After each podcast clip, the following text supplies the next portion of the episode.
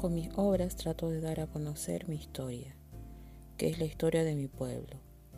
Como mujer wichí, me es imperativo ayudar a que nuestros antiguos relatos no desaparezcan, que nuestros niños y jóvenes conozcan cómo las mujeres estrellas llegaron desde el cielo, trayendo consigo el buché, caraguatá es una planta celestial que no solo nos regala su fibra para tejer, también nos da sus frutos como alimento y medicina.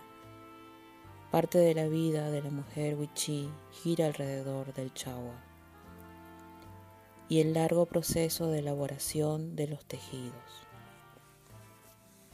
Nuestros tejidos son las obras que expresan nuestra historia y mis cuadros representan la labor de las mujeres en la historia wichí.